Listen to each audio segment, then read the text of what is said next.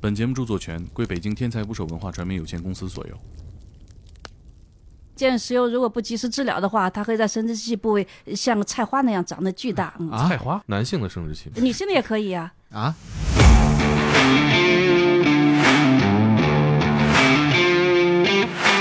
肛门周围、阴茎、龟头上、尿尿道口啊什么出现皮疹以后，他挂了性病 号，修脚店，他就会收集这个脚气病人的这个嗯液体，然后就涂在这个修脚刀上。谁来修脚呢？他就故意去传染这个啊，脚气疾病。这个就叫那个组织行为学。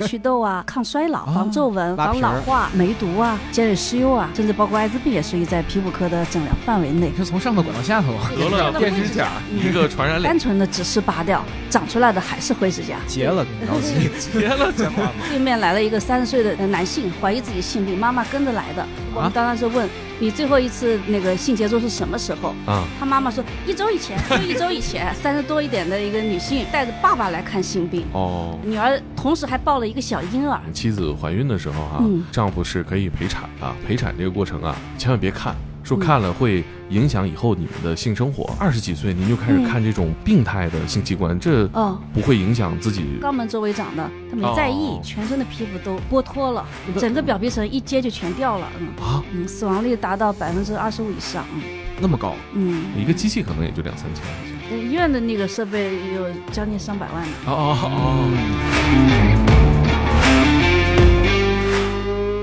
请点击订阅我的播客，拜托了。 Where my skin grows old, where my breath runs cold, I'll be thinking about you, about you. Seconds from my 打 heart. 捞最带劲的职业故事，这里是天才职业，我是猛哥。我是柯林，今天的嘉宾是我们的医生郑老师，欢迎郑老师。谢谢大家。郑老师，您呃跟我们介绍一下您的这个科室吧。哦，好，呃，我在一家呃三级医院的皮肤性病科，呃，皮肤性病科它涉及的领域，一方面是皮肤病，就顾名思义啊，皮肤病，我们皮肤上出现的问题，比如青春痘啊，啊呃，比如手足癣啊，脚气呃，对，还有荨麻疹呀、还有日常的一些过敏，皮肤过敏。啊，特别是春季花粉比较呃多的时候，花粉浓度高的时候，各种过敏性的皮肤病也属于皮肤科。另一个领域呢，它叫也叫那个性病科，哦就是性接触传染性的疾病。嗯，我们日常知道的，比如那个呃嗯梅毒啊，呃或者是尖锐湿疣啊。这些通过性接触一些传染病，甚至包括艾滋病，也属于在皮肤科的诊疗范围内。啊，原来这些病是在这个科室啊，对对是的皮肤性病科。对哎，为什么会把这些病划归到一个科室呢？是很很有什么共通的？呃，对，这也是好好好多病人或者或者普通百姓觉得疑惑的地方， 为什么划在皮肤科了？啊，因为在呃以前的时候，一些性传播疾病，特别是梅毒，它会出现一些皮肤的表现，哦，它会模拟各种皮肤病的皮疹，啊会出现红斑呀、脱皮呀、长着部位出现一些红斑。在很早的时候，呃，好像在解放前期的时候，这部分病叫做花柳病。嗯嗯，它因为它有皮疹的表现，所以在最后分科分析的时候，划在了皮肤科的领域。哦，那这是个老词儿了，花嗯柳病，感觉是从好多年没听过了。 晚清就这么叫是吧？嗯 这个科我还真没去过，克林去过吗？没去过哎那那说明你天生丽质，皮肤很好。啊。呃，哎，那这个皮肤好，那皮肤坏，比如说你，比如说可能祛痘，嗯，还有美白，嗯，那有什么医美项目吗？呃，有医的美项，对它涉及的另一啊方面就叫皮肤美容。嗯啊，哦，呃，常规的皮肤病、皮肤性病和皮肤美容，嗯，这美容都有什么项目美容方面，嗯，像对女孩子说的，像刚才你提到的祛痘啊，啊？还有那个呃抗衰老，就是防皱纹、防色斑、拉防皮儿老化。哦，那个不是，那那个不个叫算属于整形，啊哦叫整形美容。动刀了就属于整形美容。皮肤科用用的一般就是一些呃呃外用的药物或者口服一些药物来改善皮肤的状态，哦顶多是用一些注注射的方法，一些轻微的叫微整形，像注射的方法，注射除皱啊、果酸焕肤啊、呃叫微针治疗啊这些，水光针这些方法美容。嗯这也在您的科室吗？对，它也属于叫皮肤美容的，嗯，你是从上头管到下头，对，涉及涉涉及的范围还是挺广泛的。嗯哦，这三件事儿放到一个科室，我还真是真一点没啊嗯想到。等于说，其实老百姓不知道三甲医院也有这样科室去美容对，涉及到这个领域。哦皮肤科一般在一个综合医院里门诊量也是比较多的，应该都在前几位的。啊它主要的工作集中在门诊，病房涉及的比较少，啊，就嗯住院的少。对，住院的少。嗯那您接触的病人大多都是什么样的呃，病人的比例来说，还是常规的普通的皮肤病是最多的。啊？这其中过敏要占到将近三分之一，哦，过敏也在嗯、过您敏这儿性的看皮吗肤病，对皮肤瘙痒啊，出现皮炎啦、呃，接触的某些物质过敏，或者阳光，像阳光特别强烈， 阳光过敏、也紫在外皮紫外线肤紫过外敏线 过敏紫外啊线，过敏哦哦，嗯，像您接触到的比较多的皮肤的过敏，它过敏源都是什么呀？过敏源是这样，我们通呃，这样要特别专业的说起来，引起过敏的机制是很复杂的。通常常规认为的有几有几大机制，呃，像一型变态反应、二型、三型、四型，我们是进行过敏原检测的，啊，也就是说，呃，过敏的病人来，一个他对我们从病史中提供他接触什么东西过敏，啊嗯，从渠道来说，有吃进去的过敏源，有鼻孔吸入的过敏源，皮肤接触的过敏源。啊从它的那个特性来说，有生物性的，像微生物呀、螨虫啊、尘螨啊，也可以像嗯物理性的，比如像冷热呀、紫外线呀等等，还有一些接触性的，比如化妆品呀、化学性的等等过敏源。一个是病人通过生活经历向我们提供，另外一个我们做一些方法的检测，比如要对于那种呃。四型变态反应，我们用的就是斑铁试验的方法，什么实验呃斑铁试验啊，就把可疑的过敏的物质做成一个标准的试剂的呃芯壳，贴到嗯皮肤上，比如贴啊啊到后背，经过一天、两天、三天，看它有什么反应，看对这些物质是不是过敏。这个检测的渠道是叫四型变态反应。啊？还有一部分叫那个呃查速发性的，也就一型变态反应的，用的像点刺或者是抽血进行血液的过敏原检测。呃，我举个特别容易理解的例子，就是我们嗯，如果打青霉素的时候，之前不要做青霉素皮试嘛，啊是那个查的就是一型变态反应的过敏原。啊，嗯，通过这些方法，也就是病史呀、实验室检查呀，还有是治疗的反馈，来摸索哪些东西过敏。啊，那您这个部分，我听着有点像变态反应科。对，跟变态反应科是交叉的。啊我们主要涉及的皮肤过敏，变态反应科涉及到皮肤之外各个系统的，比如过敏性的结膜炎、过敏性的哮喘，啊啊嗯、它是身体各个系统综合的过敏，嗯，是有交叉，嗯，哦这个东西有时候患者也不确定自己是哪种情况吧？对，就是因为他不知道哪种东西过敏，所以要来跟医生一起共同来找到这个病因。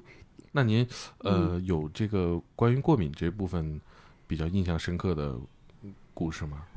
呃，过敏方面呀，我们接触比较多的还是化妆品过敏，啊就也叫化妆品型皮炎，一般都是年轻的女性。呃，有几个原因造成，一个是过度的清洁。嗯，我不知道你们有没有女朋友 啊？有没有看到女孩子怎嗯么化妆或者怎么清洁？她好多繁杂的工序，对，这么洗那么洗，洗完之啊后又拍水，又是保湿，又是是啊喷雾的。她接触过多的那种化妆品里边的复杂的成分之后，对皮肤造成刺激，啊，引起化妆品皮炎。就他这东西用多了对，用的比较多，也比较乱，或者是不适合它。一方面是过多的清洁以后造成皮肤屏障的损害，皮肤屏障损害以后，一些化学物质本来是不过敏的，这样进入人体以后造成一个过敏反应。啊。对，我觉得现在女孩好像每个人都会在小镜子面前摆一桌子瓶瓶罐罐啊。其实不过度使用就还好。嗯对，这种对病人，我们一般都让他做减法，嗯，做减法。嗯、洗脸的时候尽量用水，然后润肤的时候尽量使用保湿剂、呃润肤剂就行了，不要过度的使用化妆品。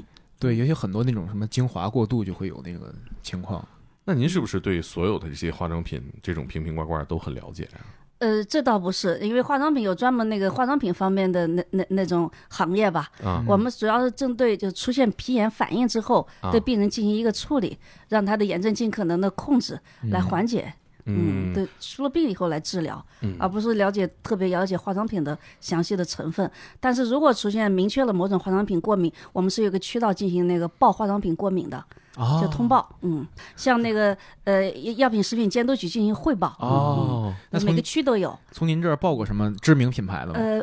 包括呃比较多的是一些进口的那个品牌，但是都是国家他们通过一些特殊渠道购买来的，啊没有正式在市面上那个水货呃允允许销售的，对，啊那是比较多的，嗯，嗯，就确实还是不行，那个那个是吧？对，那个因为也找不到头，嗯嗯，另外一个就是一些很小的厂家生产的，呃，也也是不是特别严格严密的那种化妆品，网上购买的，嗯，对，嗯，我我我记得刚刚您刚才提到手足癣，嗯，我之前看到一个都市传说啊，就说这个足癣，就是我们经常说的脚气，嗯哦，它这个病不是不太容易好嘛，嗯，然后很多的就是修脚店呃，就会就会在这个，他就会收集这个呃脚气病人的这个、嗯呃传染的这个液液液体，然后就涂在这个修脚刀上，然后就是谁来修脚呢，他就故意去传传染这个啊，脚气疾病，然后就得了这个疾病，你就要经常去，然后他就给你开这种抑制性的药物，然后就保持一个密切来往的关系。这个就叫那个组织行 为学，他通过给你制造问题来增加他的工作量。当然，这个我觉把得病人套住是吧？ 对对对，这是个传说嘛，可能呃呃没有验证过啊，呃，但是通过这个故事，我们大概了解这个病就很难治，呃，是一个易传染，易复发长久的课题啊。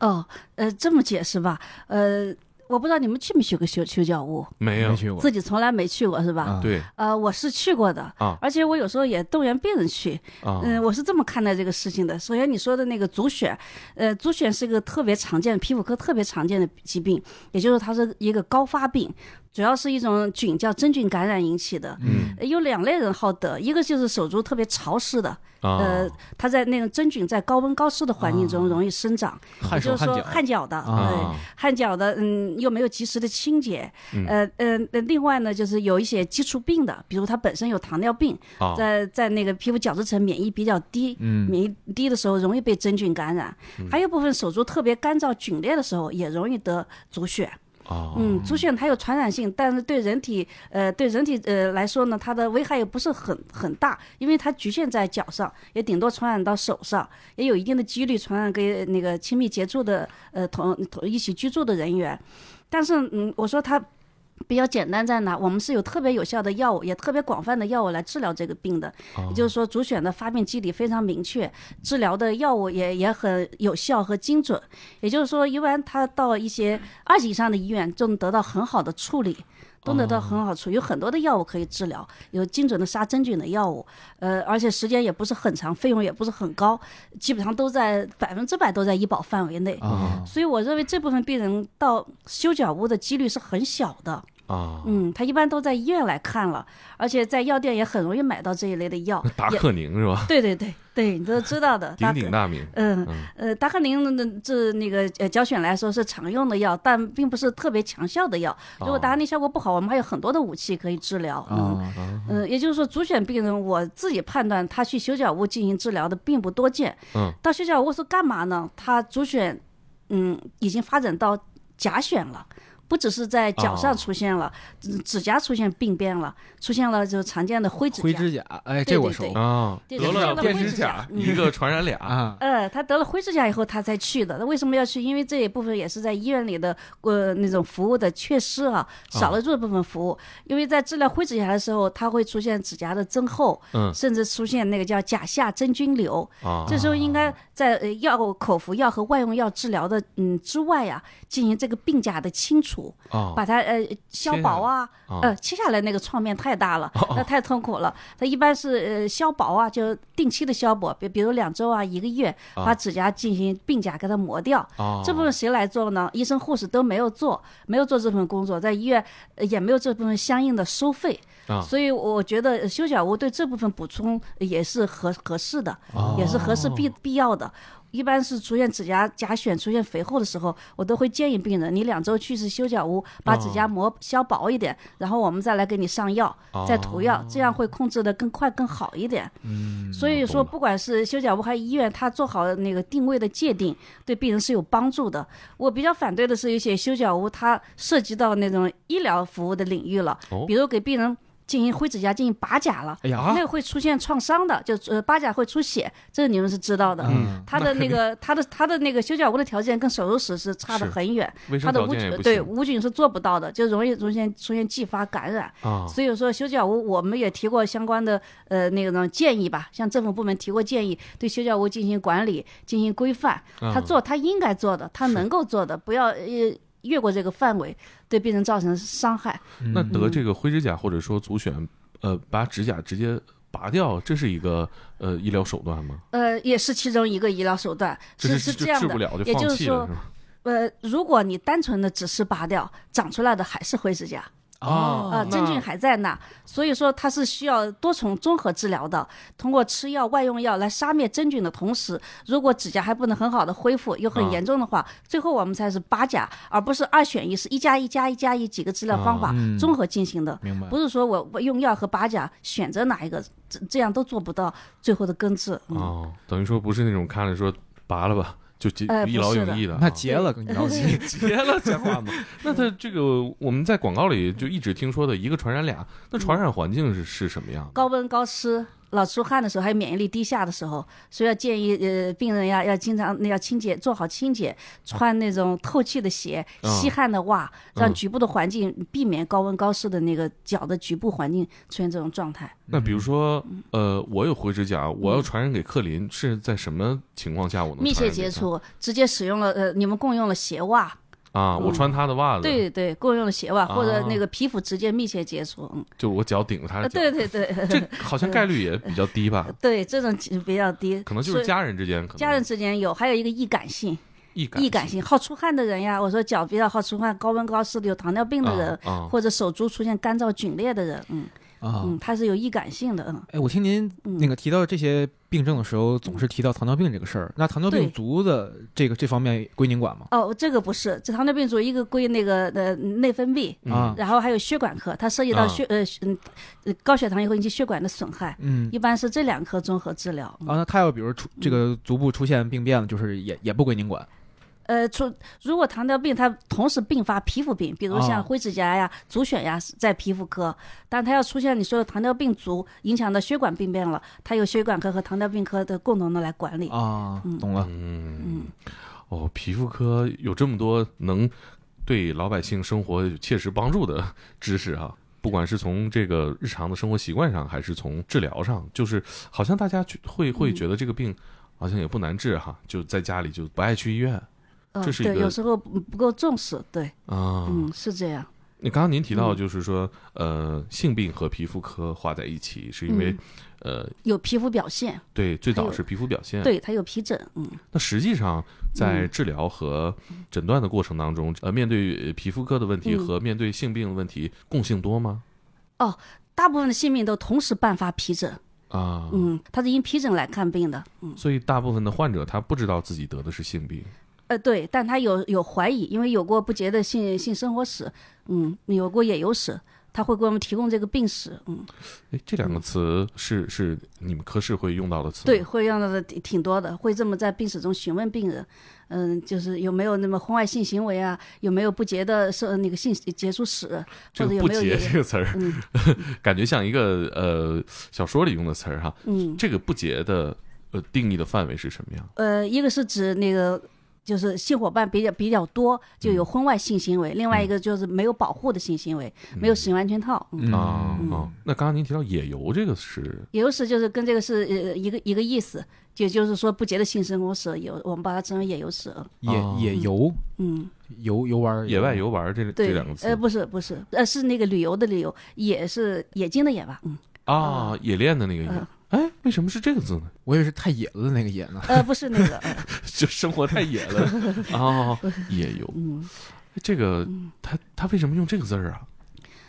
呃，一直都是这么用的。呃你们可以那个百度一下，这、啊这个是的含回义头我可们能就是指不洁性生活史。啊哦，那这个诊断的过程，嗯，呃呃，您是要跟所有的这个患者去沟通这部分的呃，对，首先有病史，然后看到我们看到他的皮疹，就在医学上叫体征，嗯啊就是他自己感受到的不舒服，还有啊我们体格检查看见的不正常的地方，然后通过实验室检查，嗯，嗯，这几个步骤，像所有病人他呃怀疑自己得性病的嗯，和从来没怀疑的大概什么样的比例？啊因为皮肤科它分为普通门诊和性病门嗯诊，你的意思是说挂性病门诊号的病人里，是不是有很多一部分没有性病？是这个意思吗？哦，对不起，我我我其实想问的是，啊，是以是不同的门诊是吧？呃，对，它是设在哦两个部门，因为性结构传染病必须要有独立的空间、啊，独立的诊室、等于密闭说的诊室他。来这个性病科，其实就已经呃怀疑自己得对性病了。对对对哦，他在挂性病科的号，嗯哦，嗯哎，我之前看过其他的那个皮肤病、性病科的医生写过的一些文章，嗯就有些人来这嘴硬，他说自己嗯没有过不洁的性行为，嗯，但是就是是嗯是的是的，那那这种啊，情他况，都挂这个号了，还会嘴硬嘛？这这到医生这嘴硬 是图这啥样的，他挂这个号，我知道你说的意思，他在那个外阴部分出现皮疹了。嗯呢啊比如肛门周围、阴茎、龟头上，或者那个呃尿尿道口啊什么出现皮疹以后，他挂了性病号，在医生询问他的时候，他坚决否认有那种性接触史，是这样的吧？哦对，对是对嗯这个意思他说吧嗯去洗澡，让洗大澡，啊，对，那个单呃传染上的几率是很小的，不嗯过对医生来说，呃，我们主要还是给他进行治疗，嗯，啊不会戳穿他呃，对，进行治疗，然后提醒他要要告知性伙伴，啊嗯哦那、，性伙伴来进行来也最好来来检查一下，主要提示他这一点，嗯明白了，嗯，呃，我我我理解了，就是呃，刚刚您提到说去洗澡啊这种事情传染的几率很嗯很小小的，他之所以叫性接触传染病，一定是通过性接触传染的，嗯啊，啊，那那个澡堂子都会挂性病禁止入内，那也禁止， 那那很小也嗯也。也也也会有也会有，对，啊嗯主要是它看起来的话，如果有一些表象的话，你你你对其他的这个消费者也是一个呃危险的信号，他也嗯他就他就走啊有了，有一就不部来分了。那种性接触传染病，它会有那种脓性的分泌物啊，啊脓血性的分泌物，它会接触传，也有接触传染的几率的，嗯。明白了有污染，哪怕污染那个浴池呀、污染环境呀、嗯，那是不是像这个一般挂性病科的，就是嗯男患者比较多，对，是的，女患者很少比吧？女女呃比女患者多一倍以上吧，嗯，嗯，差女差患不多者是因为女患者会直接去妇科吗？呃不是的，呃如果是到妇科以后，不管是嗯嗯啊女女性病人到妇科，还是男性病人到了男性科，如果那个科的大夫认为他还是性接触传染病，他会让他返回来皮肤科的，嗯，啊，啊，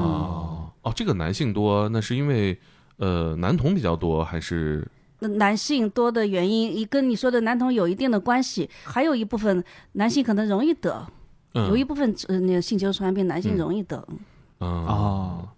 呃，那可以跟我们分享几个您的嗯印象深刻的小故事吗？这这门诊我不说吧，我工作主要在门诊，嗯工作门诊中遇到 的遇到的那种诊疗故事是挺挺多、挺丰富的。嗯我我自己想要说印象深刻的，一方面就是，呃，对我来说的那种呃感感动吧，就是啊小小小小呃那种小确幸、小欢喜，或者是。悲愤、喜怒哀乐，小小的悲、喜怒哀乐，或者哦小的委屈什么的。嗯呃，我先说说我呃呃最近遇到一个病人，我我觉得挺挺挺有意思、挺感动的，也可以说呃所谓的陪诊。你们知道，在医院看病的时候，自己一个人去的比较少，嗯是都有人陪同，对吧？对我陪克林去看过病， 是有朋友去陪同的，嗯呃，但是亲人陪的是比较多的， 有啊陪着父母，有陪着儿女，陪着呃那爱人去看病的。我们在门诊遇到呃有这么几大类，一个就是呃儿女陪着的，啊有一些呃嗯爸爸妈妈呀，大概五六十岁或比我年长一点。呃，特别是那种呃嗯文化层次要低一点的，或者家庭条件、经济条件差一点的，我自己感受，他们就过早的放弃了自己，就是什么事都不管不问了。你一问他病史，医生首先看病时候询问病史，病史我们要求谁来回答呢？一定是是病人本人。 啊为什么要病人本人回来？在回答的过程中，我判断他的那种意识意识状态还好不好，有没有自主的那种意识状态，啊能不能对自己的行为负责，有一个简短的交流。但有时候就遇到的病人他不回答，特别我刚才说的，有些人早早的放弃自己，五六十岁的呃那个呃嗯呃不算老人了，在我看来不算老人了。你一问他发病多长时间了，甭跟我说，跟我闺女说吧，跟我我记不得，你问我儿子吧，问我闺女吧，早早的放弃了自己，这是一部分。还有一部分呢，三十多岁的，嗯，三十岁左右的，特别是男孩，大男孩，在我看来，大男孩父母跟着来，也可能是妈宝之类的，什么话也不答，全是父母替着答。啊你刚才说那个性病，我觉得很有意思的一次，嗯我遇到过一个也是年轻的一个女呃一个女大夫，呃，她在对面来了一个三十岁的嗯呃男性，怀疑自己性病，妈妈跟着来的。那我们常、妈妈跟着陪着他来看啊妈病的妈陪着来的，妈妈陪着来哈，她比较有常规的问题，当然是问你最后一次那个性接触是什么时候。啊 病人不说话，他妈妈说一周以前，就一周以 前。所以李大夫就非常气愤，你难道比他清楚吗？啊 对啊呀、 就是妈妈 包办，嗨， 这包办这事儿包办还有头一对，回就是这种陪诊。啊！我也遇到过，呃，反过来的，呃，三十岁、三十多一点的一个女性，啊她带着爸爸来看性病。哦，呃，在化验的当口，爸爸不怎么说话，一直是女儿说话，女儿同时还抱了一个小婴儿，她在休产假呢。哎呦，然后妈爸爸在等着化验结果中，这女儿就崩溃了，就哭诉啊，嗯说爸干这种事让我来这丢人现眼，竟不能跟我妈说，也不能跟我爱人说，我还在休产假，哎这老头连钱也不舍得花，啊生病了还得让我来，我来陪着看，我来花钱，就是说这种两两种极端的情况都是都遇到过，他真是上有老下有小，对对对，这一天也不瞒难瞒熬的着了妈妈，瞒着丈夫，带着自己的小婴儿来陪爸爸看病。爸爸一句话不说，因为他自己觉得自己得这病也不惭光愧彩，对、 人间百态 吧。嗯，嗯，嗯，我前段时间说遇到一个病人，让我挺感动的，是夫妻俩，啊因为我五十多岁，一起来是女方看病，戴着口罩，摘下口罩以后，皮肤特别黑，长满了青春痘，啊我就特别奇怪，五十多岁人怎么会长了青春痘？而且发病年龄比较短，呃就时间比较短。要说他以前很早就发病了，一直迁延到现在也有可能，但他呃最近发病的，我就很奇怪，我怀疑跟内分泌有关，我就要问他的月经史，呃，问他月经现在规律不规律，这会是月经什么时候？呃，这个女病人支支吾吾，就月经月经，目光有些呆滞。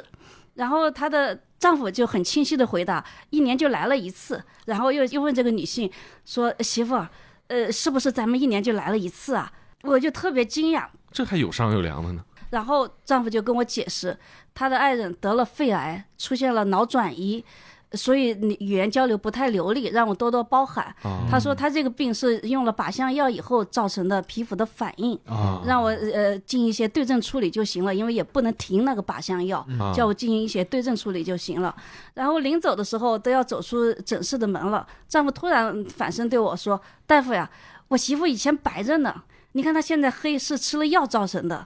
特意给我交代了一下，嗯我听了觉得特别的心酸，很希望老天爷能保佑这对夫妻。嗯，嗯也挺感动的。就是在嗯他妻子可能也无法分辨这些大家对他的判断的时候，对嗯，他爱人丈还夫能特别维细护心他的形象。对嗯，我媳妇儿以前挺白的，挺白的美的，当然不是说黑不好啊，嗯就是对嗯就还是很很在乎她的形象的。就感觉感情还特别好。对对对对对对对。他对他的生活是是是各种细节，他都记得很清楚。嗯，像您做这个嗯工作，比如说询问人家这个呃性经历这这么隐私的话题，对您嗯这个您在工作过程当中，这个是一个别扭的部分吗？不觉得，因为一般是要做到隐私保护，我们是在封闭的那个诊室里，还是要求，比如男病的时候需要嗯有男大夫陪同，更要求的就是女病人跟男医生交谈的时候是需要一个女医生或女护士陪同。等于说还是在门诊会有一些对呃，就是对性器官的一些检查。对对，嗯，那您也是嗯男女病人都接受都哦对要吧？接触，对，就像妇产科也有男大夫一样，嗯。那您您您做这个做多少年了？哦，我是九一年工作的，嗯，那您对刚开始上班时肯定还是对啊小也还是是小姑娘，对啊呃、对，那会对这事儿抵触吗？在年轻的时候不抵触，不抵触，因为实习的时候已经广泛的接触了，嗯。啊嗯，做医生是这样，你你最后一年是各个科实习，一当医生叫住院医，也是各科轮转，包括解剖都结束过，不不抵触，啊嗯没有这种感受。就是轮科轮过，那这个也挺不一般的，这个岗位可能是我们理解不到那种感受。因为我之前看过一个年轻的大夫写过他在这个科室工作的一些经验，嗯他就说他被一些奇怪的人呃性骚扰啊、言语骚扰过，然后他其实情绪有点崩溃，嗯哦但是但是也是年头长了，有是习惯了，总会遇哦到一些这种奇怪的人。呃，遇到过一些呃病人的不满呀，自身感到委屈呀、愤怒，可能这些体验都有过，也也经常有。但是你说对对性呃性病病人，你这种特殊感受，我我自己的个人没没有特别体验过。嗯嗯，因为一般都是就病，嗯、论病，你医生是很可以很好的引导病人的谈话方向的。嗯，我这样讲不知道可能理解，明就是白。病人如果谈别的，你可以很好的引导他的。嗯，我像我了解到，就是比如说，在这个可能妻子怀孕的时候哈、嗯呃，这个丈夫是可以陪产的、啊，然后呢，就会呃有人讨论到这个，就说说这个陪产这个过程啊，千万别看，说看了会影响以后你们的性生活，哦，就你理解吗？我不理解，就是你不要看这个孩子从这个产道里出来的那个画面，因为它还会伴有一些其他的呃液体啊、组织液呀、血啊等等等等。就说这个呃男性最好这个环节不要看，看了之后会影响夫妻的性生活。嗯，可是我在想，您的这个工作啊，嗯就是二十几岁您就开始看这种，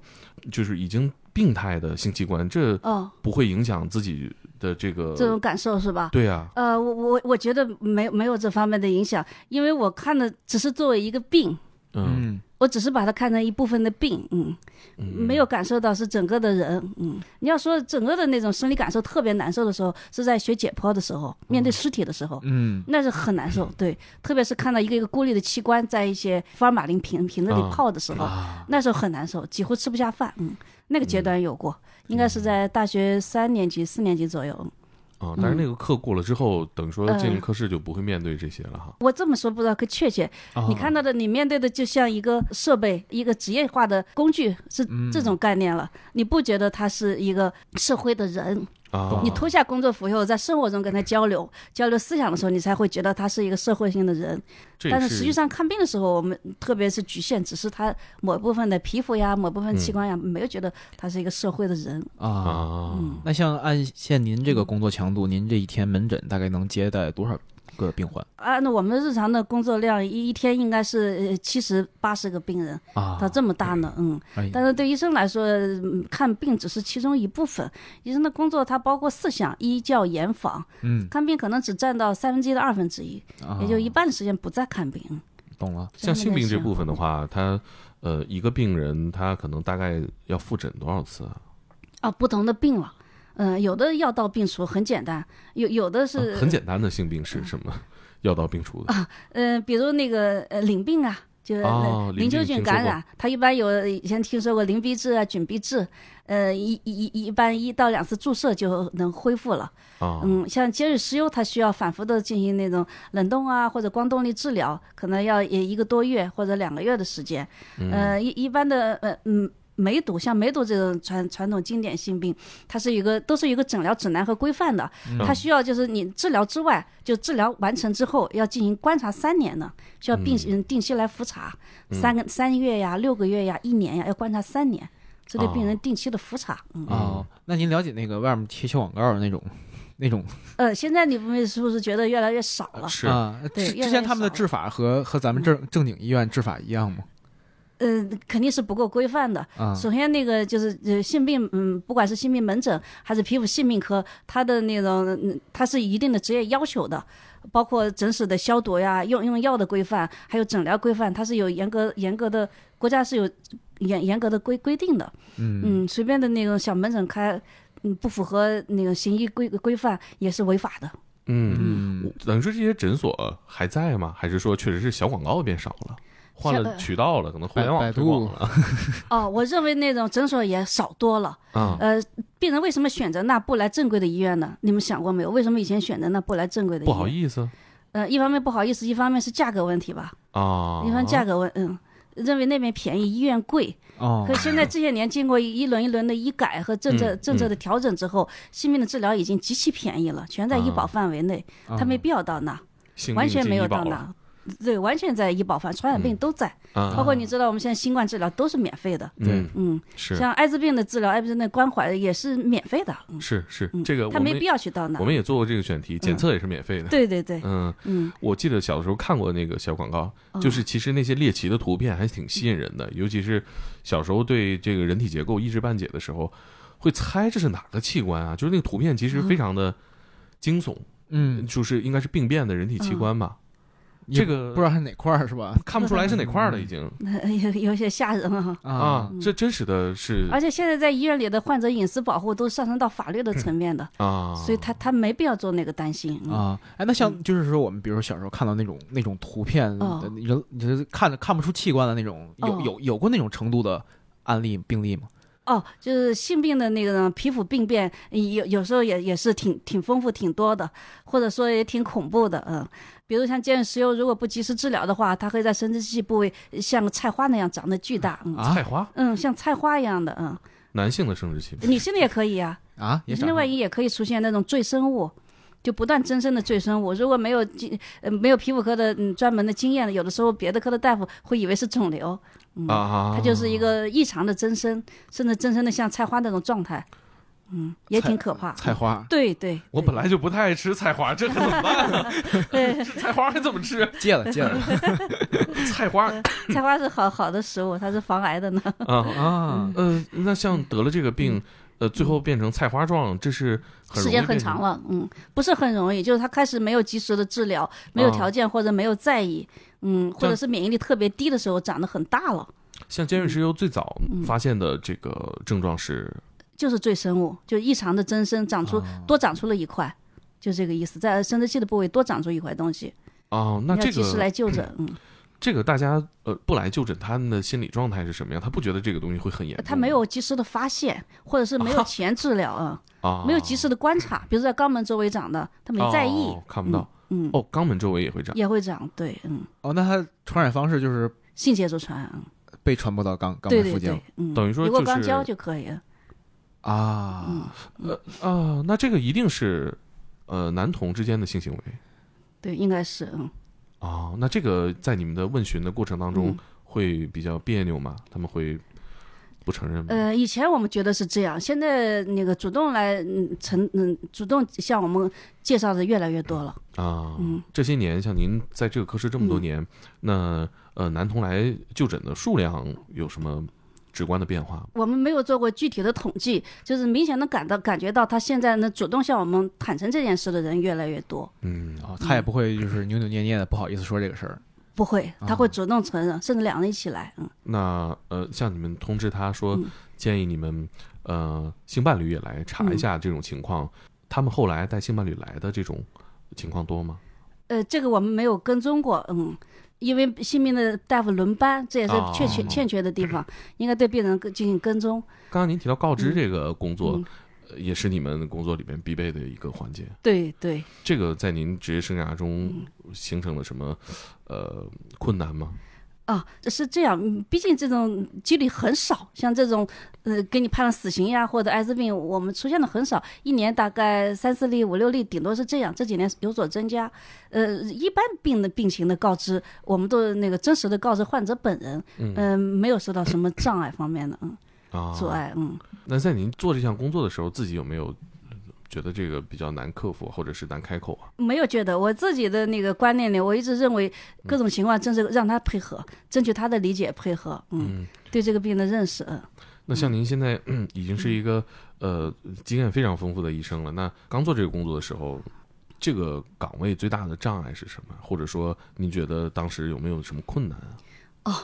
呃，这这个工作中的障碍困难应该是个共性，应该是共性。呃至嗯、到至今也觉得很大的巨巨大的那个障碍和困难，就是那种攀登高峰的能力吧，学习能力、解决问题的能力，不知道什么病，你不知道什么病，你去钻研研究就。攻难克坚的能力还是这方面，啊所以在呃医生的那个职业生涯中，那个学习是终身的，不断的在学，不断的在积累经验。嗯，但是有时候还还还是很很盲目，还要请示专家呀、查文献呀，嗯，包括我就呃这次的那种新冠疫情来之后，我不知道你们可了解，我们国家的新冠的指南是更新非常快的，嗯，每出现一版，嗯嗯都要把它吃透，啊然后科里组织学习，嗯摘摘出来哪部分跟皮肤相关的，嗯需要我们在工作中进行鉴定排查的，嗯啊，嗯，它的新连的上知了识不断的出现，嗯是嗯，我听完您说这一点，我忽然觉得好惭愧啊！我们还在想心情啊，还在想具体的操作啊。其实医生本身想的是怎么攻克一些想是病情上的事儿。对，怎么攻克一些学术难题啊。学术难，这个是呃最难的，也也是觉得、呃、力量最弱的一部分吧。那您在您这个职业生涯里，您觉得嗯遇到的就是最难克服的一个案例或者病例是什么样的呢？嗯大概要是能能谈的话，我不知道跟何时谈这个话题。在我的同事里，呃，得过因为药物过敏，很年轻的同事，三十岁左右，没有嗯救过来，我们无能为力救过来去世了。当时他最小的孩子才没没刚满月，嗯嗯，这是特别惨痛记记得的一次。药物过敏，药物过敏，嗯，将近过年的时候，他值了挺多的班，劳累、紧啊张、劳累，孩子又很小，孩子还在那个第二个孩子二胎，呃，还没满月，工作和家庭压力都很大，又又长时间的上班值班。疲劳得了那个肺炎，得了肺炎的过程中用一些抗生素治疗肺炎，但是没想到他对那种抗生素特别的敏感，出现了嗯重症的药疹，在治疗过程中，终于没年纪也很轻，嗯，那个免疫反应很强烈，我们没有救治过来，呃，去去世了。这件事对我那个打击挺大的。我本来平时工作中并不认识他，偶尔会诊的时候跟他有过短暂的接触。后来得这个他得了这种药疹以后，我几乎大概每天到去病房看他，严重的时候他已经全身的皮肤都剥脱了。我啊我已经不能接触他的皮肤，全身皮肤都剥脱了，我只能试着摸触摸他的头皮，呃，问他的疼痛的感觉。那像这种情况，我们一般在用药前能查能测出来吗？很难测到，嗯，这就是医学的局限性。所以有时候，呃，很多病人不理解或者出现纠纷的时候，嗯，是他们不能深深的理解那个医医学的局限性，还有个体差异，还有好多的不确定性。啊，像您刚刚提到，全身的皮肤都剥脱了，嗯，大概是一个什么这样的？是也就皮肤病的最重的一种，它叫嗯 TEN 吧，T E N，、嗯也叫嗯那重症重症药疹的里边最重的一种了。嗯，死亡率达到百分之二十五以上。嗯那么高，嗯，它皮肤剥脱了是一个什么样的表现？呃就是说露肉了吗？还是对呀、就是前呃前表的那个表皮层没有了。那它整个表皮层一揭就全掉了，嗯，啊嗯，直接全露的是全肉，露皮肤就掉了。那我们就要用纱布或者一些敷料给它做像人工皮肤一样给它包裹起来，整个人是包裹的，嗯，那一般什么什么情况会引起这种呃最症常状见的就是药物过敏，啊？嗯，哎呦，药物过敏呃防不有时候防不胜防，不好预料，嗯，那这种能治好吗？成功的几率我不说吧，应呃死呃死亡率在百分之二十五以上，现在治疗方法也在不断的改进，在不断的优化，那它皮肤还会再生吗？呃，治好了会再生。啊，呃，我们治好的还是很多，这哦么多年来，呃几乎就就治他没治好，别人都治好了。嗯啊，嗯，遇到这种都治好了，特别是我们院离那个胸科医院很近，嗯呃，胸科医院也叫胸部肿瘤医院，呃，他们的抗老药啊或者抗肿瘤药也非常容易引起这种药疹，哦呃，基本上都是我们院我们科去会诊的，呃，都治过来了，嗯，那还挺方便，离得近。离得近也都治过来了。我在网上看过那种图这个惨痛的片，经就是说人肢体长得像树一样的那种质感，就是说手已经变成两个小树一样了。呃那也我是理解皮你肤说的病是吗不是一种角角化呀，手足的啊，角对化、对对对对，也算皮肤病？那是呃什么病？为那什么会像树一样呢？呃，你说的不是特别确切，有很多会出现那个手足脚化。你说的我，我我猜测可能是那种基因方面的、遗传方面的病。嗯，那要怎么办？那要砍掉吗？呃，没有特别好的办法，只是一些对症治疗，让它软化呀，用一些外用药封封包。特别是一些有基因病变的时候，很现目前的手段很难根治的。嗯，那像它这种呃，像你讲角化，它会哦轻度的脚化我们是有办法的，一些外用药来软化那种脚化。呃嗯那严重了也会呃致人死亡吗？如果是遗传性的，他们本身的寿命就不长，啊它在有这皮肤病变之外，各个系统它都有一系列的病变。嗯可能就不是皮肤的问题不。不不完全哦是皮肤的问题了，嗯，各个器官系统都有损害，嗯，这个就让我听着有点儿有点儿有点儿小惊悚这几个故事，因为我们想一听皮肤科就感觉都是都是小病，但嗯但今天提到艾滋也好啊，嗯性，病药也疹也好好，对，对嗯药药疹是里面最重的一种，都是挺严重的病了，嗯，就不是我们想象中，这是一个稍微轻松一些的科室。对，但它那个浑身的皮肤都已经呃嗯坏死了，它这种痛苦大概什么水平？在所有的病痛里面，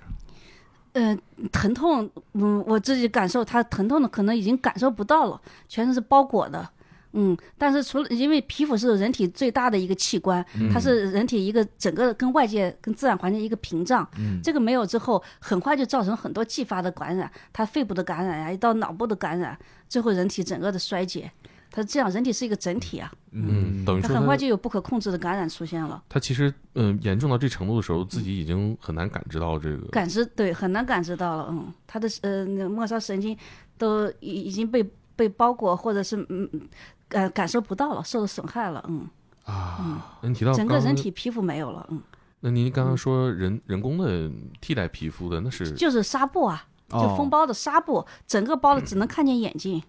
那只能包看上脸之后呢，纱布是直接贴合在肉上的吗？哦，它有特殊的敷料，有的像接近人体那样，呃，接近人体的皮肤那样的有弹性的敷料也有的。哦，是不是烧伤也是类似？对，那它的护理跟烧伤是一样的，哦，一样的，就是烧伤科的大夫每天给他换药做那种包包扎，嗯，就是烧伤科大夫处理的，明白了。嗯哦，这是我听到的关于皮肤的很惨痛那个故事。当最时惨的一岳个岳经领导历每天都来，呃，组织会诊，亲自 组织会诊。他最后去世是在协和协和医院去世的，消息传来之后，我们科的年轻大夫当时中午就要崩溃的哭，嗯，告诉我们这个消息的时候，其实跟他也素不相识，但是没想到救不过来了。这是嗯，会不会有那种就是对医疗能力的瓶颈的那种绝望或者是失望啊？是呀，是是有，就我刚才说的最无力的就是你对疾病的了解或者你的知识没有融会贯通的时候，呃，你你觉得有时候束手无策，或者嗯是方向是错的，你更会觉得内内心的沮丧，嗯，基本除了这种情况下，就能够引起死亡的就很少了吧？很少。对，嗯在皮肤科相对呃风险要低一些，很少，嗯。我觉得出这一例也也挺那什么的。但是皮肤病它的特点在这，它不死亡也很难根治。比如我说银屑病呀、白呃或者白癜风呀，它的病情都是特别长期的、反复发作的，甚至是终身伴随的，哎，很难白根治。白癜风也找你，白癜风不白癜风也属于皮肤科呀，只要是皮肤上的问题，它都属于皮肤可科是。引起白癜风不是血液的问题，呃，不是的。白癜风的病因不是很明确，哦嗯，因为知道演员嗯冯小刚，他不是、嗯，是，他是比较严重的白癜风，几乎放弃治疗了，嗯，这是白化病是吧？呃，不是不是，不是白化呃，病，它是呃白化病是一种呃那种先天的遗传病，哦白癜风大部分是后后天出现的，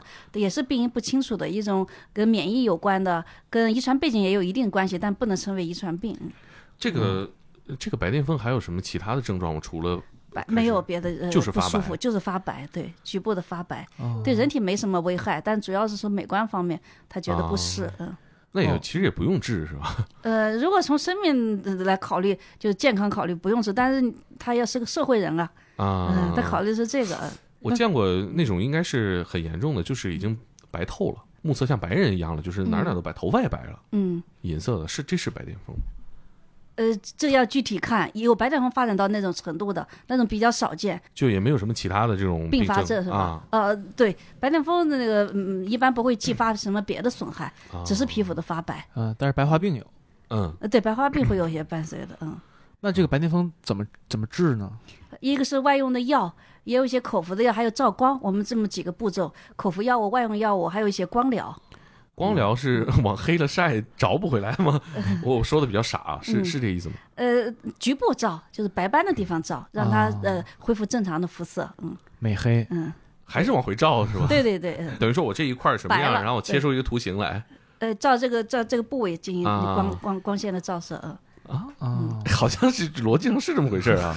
白癜风七百分之七八 十都能治好。 啊啊，因为它也不会影 响到呃器官什么的，都没关系对，啊。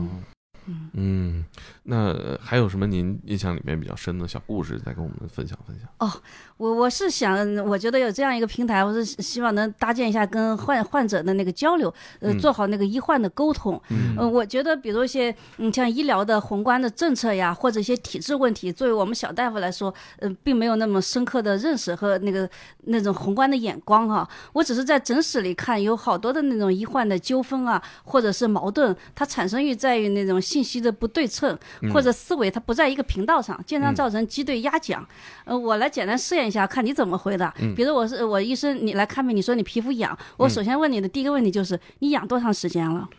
我养一个礼拜了哎呀，那你非常棒，你回答的很好啊。啊，但是十个病人，差不多八到九个都不会这么回答。他会怎么说？他这么说：有一阵子了。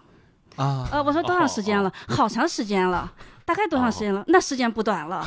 呃，我大概是一一一周一个月。嗯、啊，那我可说不准。也就是说，很长时你那么长一段时间沟通，双方这任无何效啊无效沟通，任何信息都没获得，啊，任何信息都没获得。为什么会这样呢？因为医医生和病人他不在一个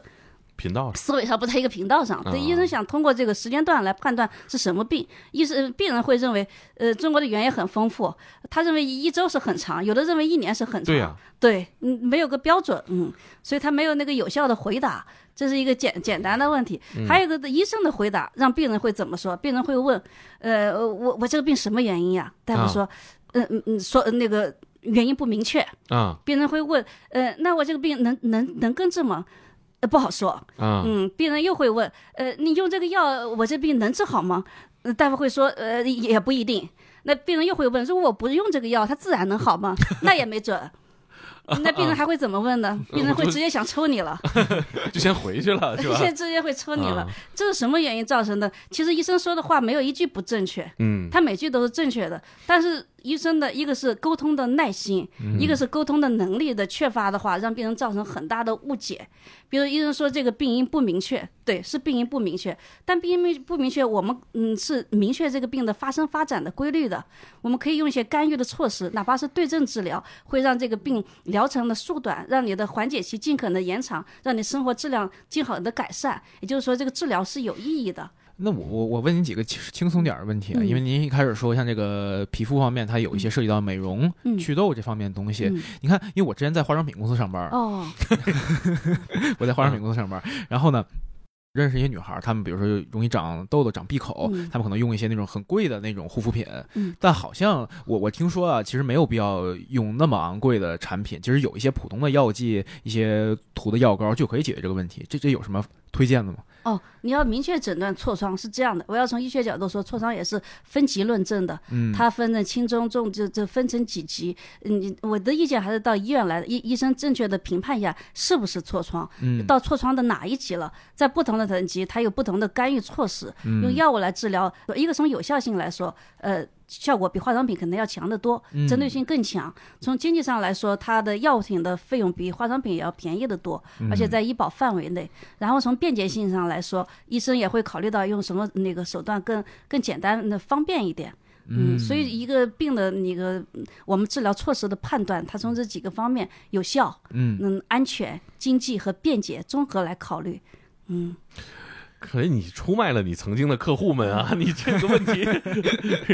大但家是化妆品我觉得是很很有非常有用的，我这地方一定要替化妆品说说一句话。我们在哦所有皮肤病治疗的时候，一定要教他怎么合理的护肤，合理的护护肤是一切皮肤病治疗的基础。嗯哦，也就像你日常生活中一样，你要嗯吃饭，好好吃饭，怎么喝水，怎么吃饭，嗯在这个做到的科学、嗯比较科学合理的基础上，你的疾病会减少，你的疾疾病会很治疗的快一些，缓解期更可能长一点。嗯所以我们还是那个建议病人要选择合适的化妆品，嗯一定要选择合适的。嗯，这一定要缺用护肤缺一个广告位，现在这化妆品其实就摆这儿了，是吧？ 嗯，确实也是啊，不是不用，要用对了，嗯，嗯用合适了，嗯嗯，只是有有如果出现过度的一些皮肤的异常状况，还是要及时就嗯要医，去就医，对，不要就是想着用更贵的化呃护肤对品来就解能改决善。我觉得对现在就是就是也是一个信息传播的原因啊，大家不要期待通过看一些视频解决自己的真实的疾病问题。对，尤其是如果用那种普通的化妆品出现问题的时候，啊不要不要妄图通过贵妇线的护肤品来解决，这事儿不挨边啊，儿。对对对不挨边，对对。嗯。哎，我我觉得呃郑老师的分享就是跟我想象当中的这个科室面对的情况不一样。就我觉得这可能是，嗯，郑老师本人比较，嗯，比较温暖，比较，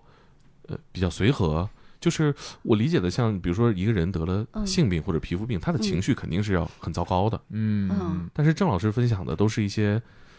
比较暖心的片段。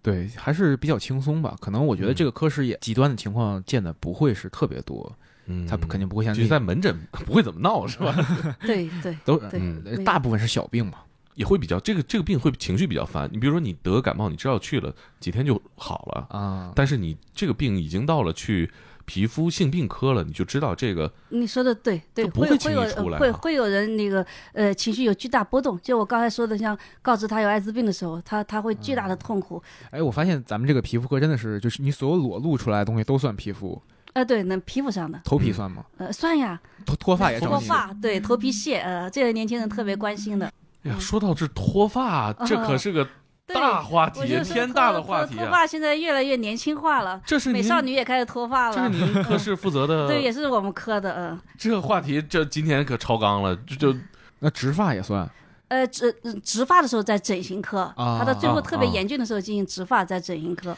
也就脱发，我想对年轻人说一下，脱发有很多以前没有这么广泛，或者没有现在这么年轻化。是啊，主要跟那个睡眠越来，我我分析跟睡眠越来越少了，那个生活的压力比较大，因为脱发它是一个也是个身心疾病，嗯它跟精神情绪跟内分泌都有关系，所以要想保护好头发，还是要好好睡觉，嗯让自己心态平和，让生活规律。另外一个呢，嗯。也我也没有做过特别深入的探索，但是整个嗯整整个的思考来想呀，我想在呃这个生物进化来说，是不是毛发就真的是说会越来越少？可没能什是么个用趋啊势，对。没什么 用。对，它会会越来越少。也就是说，我们以前呃古人说“众人呃顶呃不呃笨人顶重发，啊，对，贵人不顶重发，呃聪明绝 顶”嗯啊，，整个聪真正聪明的人是不是头发就真的少了？或者说以后发展的方向来说，啊人类的头发是不是就真的越来越少了？是啊我，们现在有没有必要花那么大的精力去去生发？嗯，或者说生发，我们会不会还 呃呃换一个角度来想？就真的不能生发了，那就我们就都戴假发，戴假发， 对， 啊戴帽子、戴。装饰、戴对，我假们发。嗯平时都是克林这个发型。我有头发，我只是多短。我我前两咱楼天下那没头发，把我心前态两放天平和。发发克林的照片在网上，然后就有人说啊，克林秃的呀。嗯然后我我们的同事就很生气回复说，人家是光头，这不是秃啊，我不是光头，是寸头。寸头寸头。而且还有研究发发现，就是呃叫呃呃脱发里最常见的不叫雄脱嘛，叫雄激素性脱发。嗯啊，有雄激素脱发的人，他的心血管功能要比一般人要好，啊所以脱发也不见得贵人不顶重发。也不见得全 是劣势。比如说，包括我们对我们现在的工作也好，科研也好，肯定是会对大脑进行呃更强的开发。嗯，嗯，我们在开发过程当中，就是会就会更大的损耗头发。对这个我就没没没有看过这这方面的研啊研究了啊嗯。但我我认为睡眠少了，就人的整个进化过程来说，睡眠是越来越少对的，。是我我们现在是不是体头发感也会是。伴随越来越少？嗯对啊，也老就师是说这个睡眠很好少，啊睡眠少了之后，人的寿命并没有减少。对啊，并没有减少，也就是说我们的生命的长度更更长、更广、更宽了啊，是啊，让我们生命更有质量了，有什么不好呢？ 是啊。哎，那嗯您闺女晚上熬夜吗？熬 夜呀，啊，真是熬夜那那呀。您能接受他吗还？跟我说过，没有一个学霸不熬夜。我要这么说，你就学 霸了。都是，你们肯定都是。 几点睡？大概？哎呦，他差不多没有在十二点以前睡的，啊，哦，那很正常吧？我那们还也正 常呢。我们我都们这也样。啊都都十二点睡。 您呢？您几点睡？呃，我应该十二点以前，十一点到十二点之间也吧，哎差不多嗯也比以前晚多了。是，对您也嗯感知也是，越年轻的人他睡得越晚。呃是的，对，嗯，嗯，很多那的养成习惯了。我像他这个年龄的时候，应该十点左右就睡了。是，我觉得呃就是整个现在都市人从信息传播到到生活节奏都在往这个晚睡方向发展。对，不只是晚睡，整个睡眠在减少，应该啊在减少。嗯，早上还是要九点去上班， 晚上十二点之后睡。哎，嗯你看，说到这个头发脱发这个事儿，我就觉得这事儿是皮肤运动。还有一个事儿嗯特别好奇，因为我我不还是因为我还是之前在化妆品公司上班，你说我们那时候会带货，会带那种脱毛仪，冰点啊脱毛，哦，脱毛也在皮肤科室也。算是吧。啊对对对，嗯，脱毛有很好的办法了。现在有那个脱毛的机器，激光脱毛，就可是以呃可以都淘宝能自己买。买对吧？别别别别别，哦那自己个买那个效果能量太低了，嗯，哦我建议还是来医院做，有专门的脱毛的机器激光设备。啊，他们也是一次性脱净吗？那呃，种不是的，是这样的，毛发它有生长周周期啊，啊它有分好几个期，生长期、休止期等等。呃，我们脱毛的设备它针对的是那种生长期的，也就是说啊你在生长期这部分毛发当时做能脱掉，有部分没在，它长出来再脱掉啊。啊！哎，我能给我们家猫做个脱毛 吗？你这改品种， 哎我也在想给我家猫做脱毛， 猫老掉毛。啊，困扰是一但是它要没有毛了，它还叫猫吗？斯芬克斯就是嘛。对， 就不埃能及撸法了老毛， 因为我我是就有时候它实在不行，我会剃它一遍啊。那但是它还它还会还是长，几个长月就对长回来它了的嘛。可爱也在毛多吧？哎可毛能 毛可能也是啊。但实际上那个设备是能实现给猫脱毛的吗？嗯，应该能实现。它太密集了，那你花费的多多少钱呢？啊它是按按点来收费哎，的。开玩笑，啊，大家不能买了回家自己给猫脱毛啊，这太折磨猫了。得会疼吗？就是脱毛呃，脱毛轻度的疼痛一般都能忍受，大约像皮筋弹一下打到脸上那个感觉。啊啊因为我原有朋友他买那个那个有某个品牌的脱毛仪，他说会特别疼。嗯那我说你去医院脱不就完了吗？在嗯大概大概什么价位？呃，脱毛大概我一个腋下一侧的腋下可能就要两三千。哦，那那还是那哦要不他们自己买呢，那是还是有是点啊贵一个机器可能也就两三千，好像。啊，两千多块钱。对，医院的那个设备有将近上百万呢，哦哦嗯，那个能量要大，嗯，哦，就其实也是还是建议去医院做哈。对，安全一点， 嗯，嗯，就是你看现在人类很有意思啊，有的毛希望它想留的脱久一点，对啊，有的毛希望它就是永远 消失。审美的原因，审美的原因。对，长毛也归你们管，脱毛也归你们对管。对啊，我觉得我们节目其实采访很多职业，其实都是一个时代的一个切片。对我们这个时代人在想什么？可能我们现在做了一百期，我们做一千期的时候，大家已经不在乎头发了，就是所有人都是选一顶假发， 对是吧？也可能对审美可能也就变了。变了，嗯嗯，包括今天说恐不恐同，可能到时候大家也就不会，不都不想这码事儿了。对，就不想这码事儿了。接这个受嗯左东西撇子一样，像接受左撇子一样，就啊啊，像我们就是左手是吧，惯使的人就不会被歧视了。对。那我们也